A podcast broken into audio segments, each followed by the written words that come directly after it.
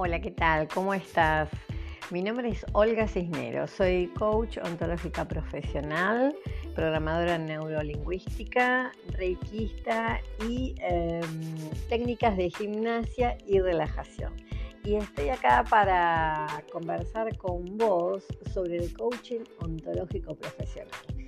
Sí, vos me dirás, bueno, a ver, ¿de qué se trata esto? Bueno, eh, hoy vamos a ver una parte de las tantas que tenemos para poder hablar de lo que es el, coaching ontológico.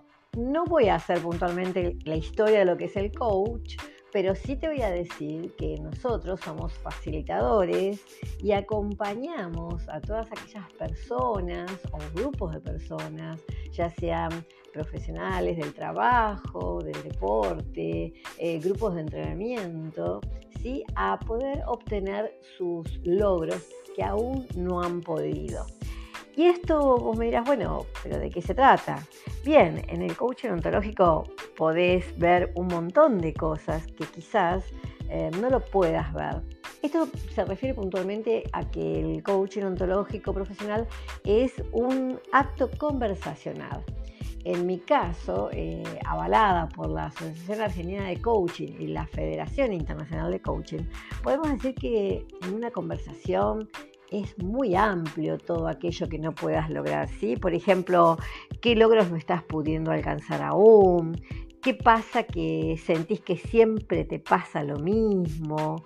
¿Dónde está tu compromiso? ¿Qué deseas que te pase? ¿Sentís que no lográs concentrarte en lo que querés? Eh, ¿Te enojas? ¿Te enojas con frecuencia eh, y no estás pudiendo cambiar? ¿Quién querés ser? ¿Qué estás queriendo ser? Bueno, esto es lo que se ve en una conversación de coaching, ¿sí? Esto y muchas cosas más, ¿sí? Por eso en este programa que lo llamo Accionándote, eh, es un programa que transmití durante muchos años en Radio Dakota y otras radios eh, acá en el, sur de, América Latina, eh, podés ir viendo qué te pasa vos con respecto a todo lo que querés lograr y no podés. Bueno, para eso eh, hay un acto conversacional, como te decía, entre el coach y su coachee o el cliente, donde podemos ver qué es lo que nos pasa, ¿no? ¿Qué nos pasa que no puedo lograr ese objetivo?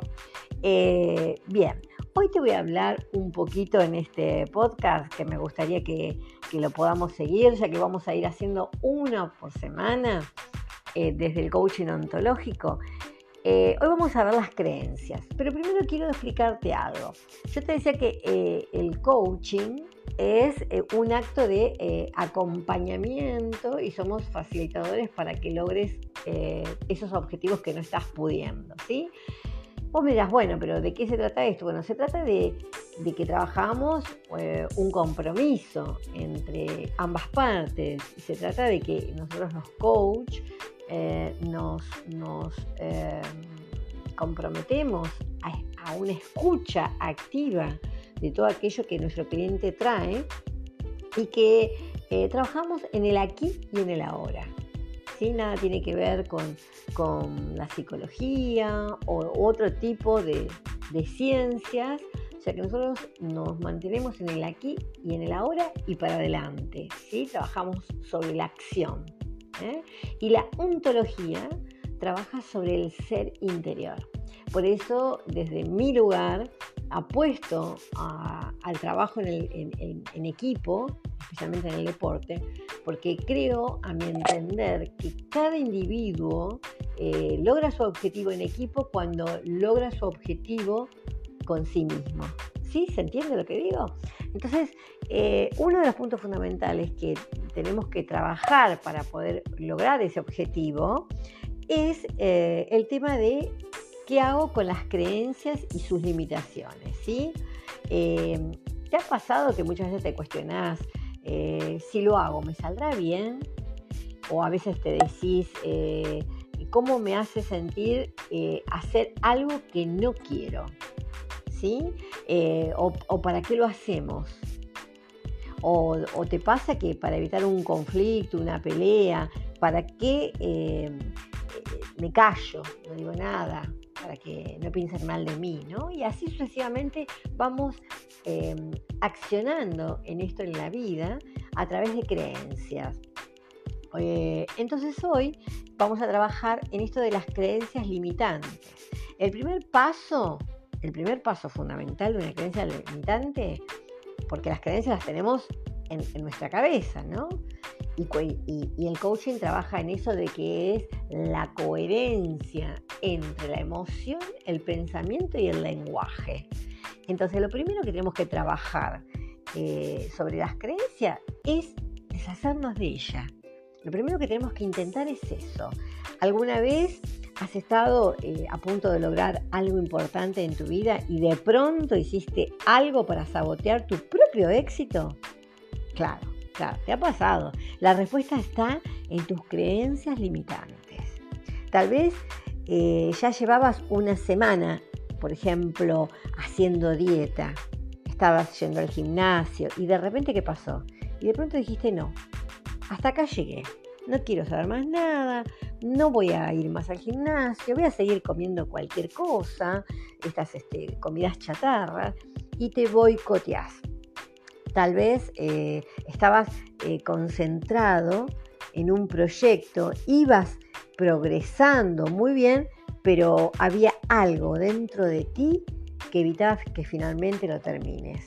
O tal vez em, alguna vez eh, llamaste, por ejemplo, a un cliente para centrar una venta, pero en el fondo no querías contestar el teléfono. ¿Te pasa eso? Bueno, eh, pareciera como si, si diéramos dos pasos hacia adelante en nuestra vida, pero luego eh, diéramos tres pasos hacia atrás, ¿no? Porque sucede esto. Pasa que, cuando queremos realizar algo, hay algo que nos frena, ¿no? ¿Y por qué suceden estas cosas? ¿Cómo, cómo podemos evitarlo? ¿Cómo, ¿Cómo podemos hacer?